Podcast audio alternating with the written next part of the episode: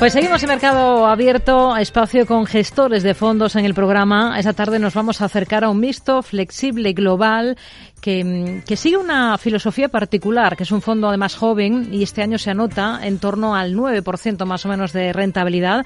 Hablamos del Cimbes Acero Global de la gestora GESA Alcalá con su director de análisis que es eh, Xavier Marañón. ¿Qué tal, Xavier? Muy buenas tardes, bienvenido. Buenas tardes, Rocío. Gracias por la invitación y, y bueno, enhorabuena por los 10 años que cumplís también, ¿no? Que me la acaban de chivar. Sí, ¿eh? ahí estamos, una década ya. Es un fondo joven, es bastante más joven el fondo, ¿no? Con esa rentabilidad que hemos dicho en lo que llevamos de este 2023, que está siendo un año muy positivo en general de momento. Pero en ese poco tiempo que llevan en marcha, eh, les ha tocado nada menos que un 2022 eh, malo para la bolsa y peor incluso para la renta fija en general. Han comenzado, por tanto, curtiéndose en una buena batalla, ¿no? sí, yo, yo la verdad que en cierto modo suelo decir que hemos tenido también suerte, porque es verdad que, hemos comenzado en un mercado que ha caído un 20-30%. Nosotros, con eh, la filosofía que tenemos, que es de comprar, como digo yo, empresas excesivamente baratas, es como le llamamos, pues eh, eh, al final, en un momento de crisis de este, de la cantidad de horas, si consigues sobrepasar parte de la caída, en realidad es cuando mejor puedes montar una cartera. Porque si te toca en un momento en que la bolsa sube mucho, pues ganar dinero es fácil, pero montar una cartera que no sea cara o, encontrar grandes activos a grandes precios se hace en momentos como el actual. Así que hemos, hemos tenido muy buenos resultados, ahí estamos contentos, un buen trabajo y sobre todo estamos contentos con el momento que nos ha tocado. Pienso que en cierto modo hemos tenido suerte. Porque es un fondo, es un fondo para brear en este tipo de entornos, en entornos de incertidumbre, en entornos de, de, crisis. Lo digo también por el nombre de acero, ¿o no tiene que ver con esto? Bueno, eh, la verdad que el nombre de acero viene porque, eh, precisamente porque el acero es algo muy industrial, va muy en torno a los ciclos económicos, ¿no? Siempre decimos, no es que sea un, el fondo, nuestro objetivo es estar todos los años en positivo y batir más o menos en un 10-15% a la bolsa. Así que es un objetivo muy complicado, ¿eh? pero ese es el objetivo que nos ponemos. Entonces, tampoco es que sea un fondo que digas, no, es que es para batir los momentos de crisis y estar tranquilo. Pues este año espero que, pues eso, que, hagamos una buena rentabilidad si el mercado acompaña. Entonces, yo creo que es para estar en, en cualquier momento en general, ¿no? no para hacer publicidad ni nada, pero hmm. creo que es un buen fondo para acompañar una cartera. Es un mixto flexible global, como, como decimos. Esto serían un poco los apellidos del fondo, pero ¿qué más hay detrás? ¿Cuál es la particularidad del uh Acero Global? ¿Cuál es su filosofía? Aunque ya nos ha dicho, por ejemplo, una de las cosas importantes que es comprar em, empresas excesivamente baratas. Exacto. Eso luego hay, hay, que darle muchas vueltas, ¿no, Rocío? Pero nuestra filosofía se basa en tres cosas. Eh, una es que eh, suelen decir siempre hay que estar en el mercado. Yo creo que hay que saber también cuándo estar en liquidez, ¿no? Porque el mercado no siempre está barato. Hay veces en los que está caro. ¿no? Entonces, la primera que nosotros miramos siempre es momento de ciclos económicos. Si el mercado está muy caro, nos vamos saliendo, vamos haciendo liquidez. Preferimos no caer un 30 o 40% y que los clientes tengan que estar o los inversores tengan que estar rezando, ¿no?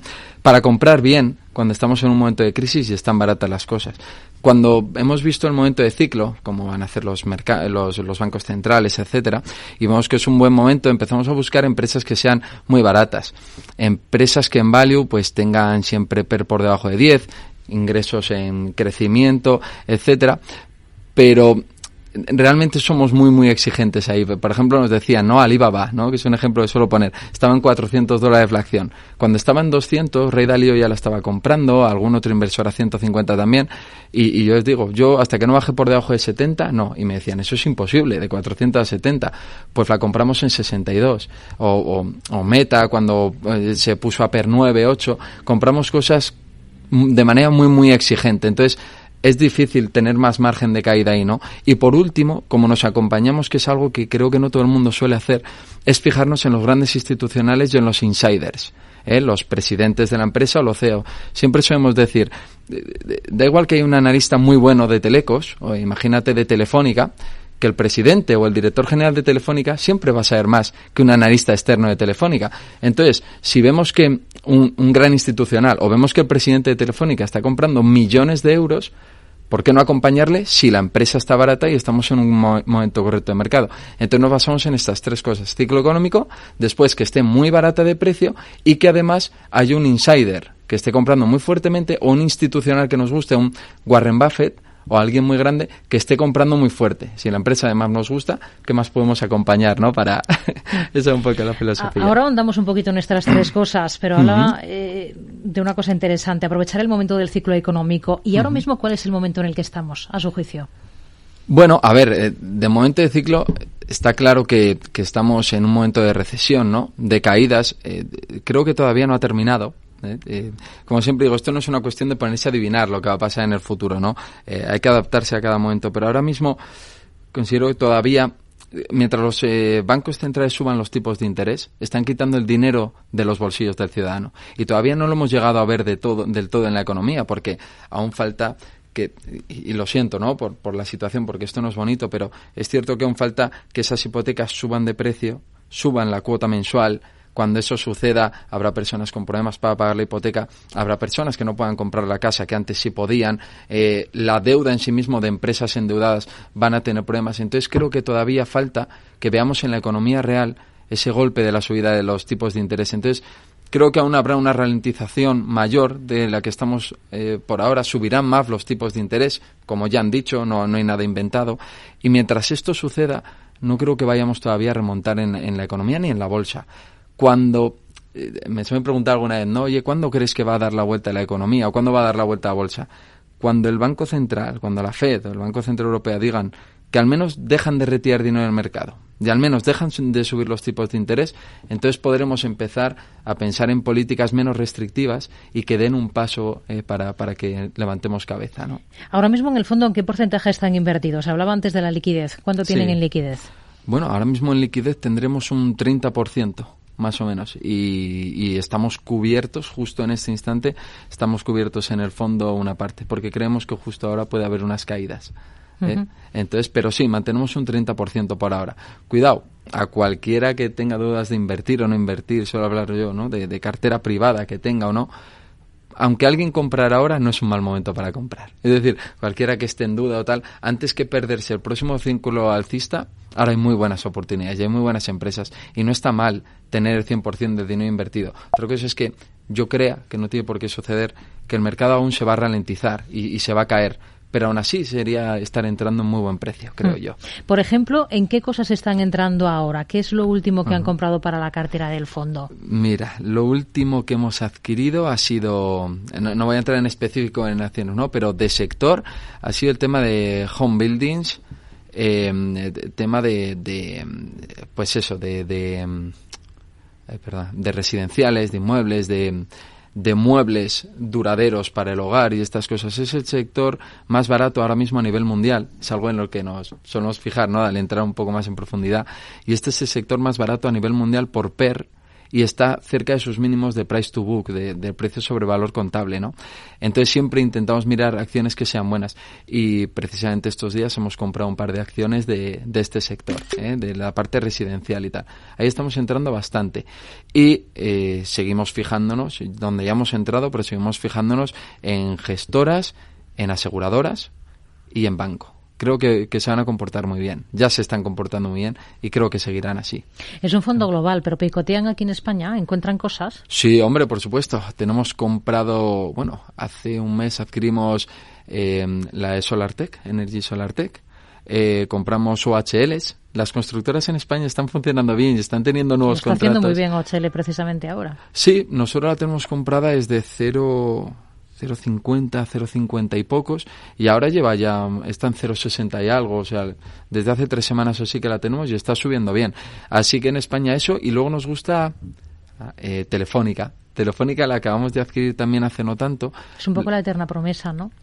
Sí, sí, efectivamente. Nosotros la compramos el año pasado, la, la compramos también a tres con poco, la vendimos en cuatro, y ahora que está en tres y pico, creemos que va a subir. Tiene buenos inversores detrás y está a buen precio.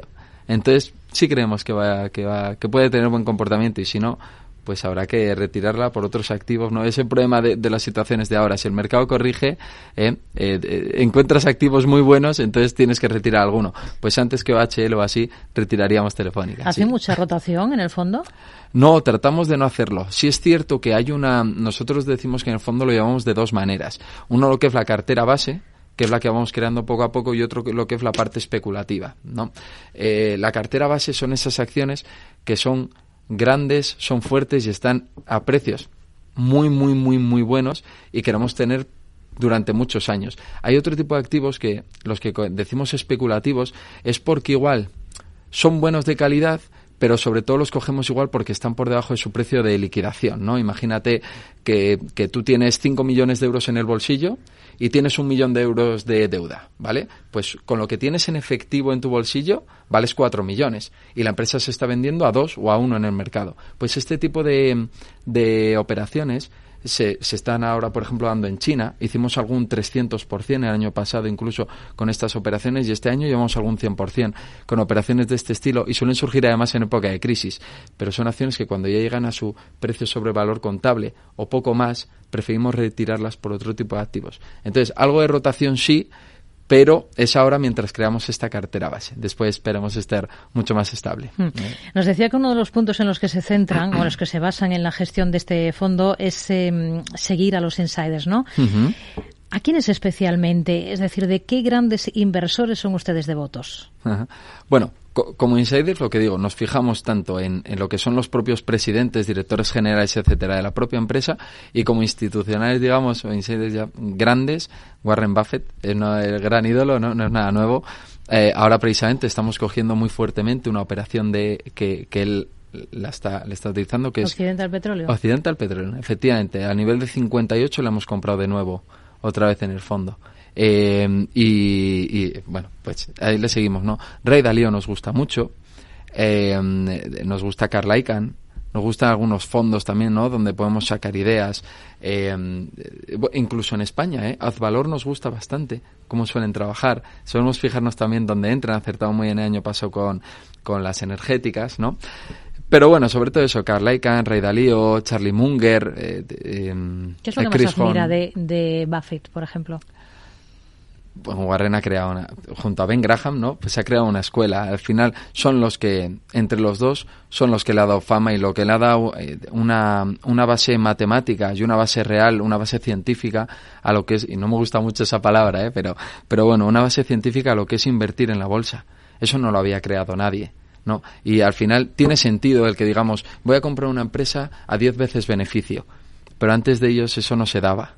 ¿Me explico? Entonces, creo que Warren, aparte de seguir muy bien esta, esta estela y haber creado esta escuela, su forma de vida me, me gusta. No, no, o sea, la parte austera que tiene me encanta, pero sobre todo cómo dirige la empresa. Él dirige su empresa desde la central de, de, de Omaha con 25 personas a su cargo y dirige una empresa de que vale 300.000 o 600.000 millones, no me acuerdo cuál es la cifra, pero con 25 personas desde la central. Deja batear a sus directivos, le toca enfrentar muchísimas cosas y eso me parece me parece muy bueno. Como alguien sin, sin un nivel de estrés grande, con un equipo pequeño, puede dirigir una empresa tan grande. Hay que tener unos valores muy fuertes y una, no sé, nos gusta mucho por ahí. ¿Por qué decidió poner en marcha este, este fondo? ¿Cuál es eh, la historia detrás o la razón de, ser? Porque entiendo que el método ustedes ya lo tenían testado eh, durante tiempo, ¿no? Sí, efectivamente. Bueno, yo empecé con esto hace 15 años ya, ¿no? Cuando yo tenía 17 años, comencé en la... ya tenía, justo un día después de cumplir 18 años, fue cuando hice mi primer curso de bolsa que, me enganchó, pero yo desde antes ya venía haciéndolo. Después estuve en agencia de valores trabajando gratuitamente, ¿no? Como apoyo, me aceptaron una agencia de valores ahí en Bilbao con, con 18 años esto. Y a partir de ahí supe que era mi pasión y, y como digo, cuando, eh, suelo poner ejemplo, ¿no? Cuando después de 14, ahora 15 años prácticamente, haciendo lo mismo, dedicándote a esto, tú puedes pasarte 10, 12 horas analizando acciones, analizando balances, sin cansarte, sin aburrirte y que te apasione, has encontrado aquello a lo que te quieres dedicar, ¿no? Entonces, viene de ahí un poco. ¿eh? Desde hace 14 años ya hice cursos sobre ciclos económicos y lo ha sido desarrollarse, desarrollarse. Como tengo ocho, ocho títulos financieros, ocho másters y es, y es pasión. Nunca se deja de aprender y, viene todo de ahí. y era un sueño. Eh, daría tiempo para hablar mucho más, para conocerle mucho más, pero nos quedamos sin tiempo. Xavier Marañón, director de análisis del Fondo Cimbes Acero Global, gracias por acompañarnos en este espacio. Hasta una próxima. Muy buenas Muchas gracias a ti por la invitación. Un abrazo.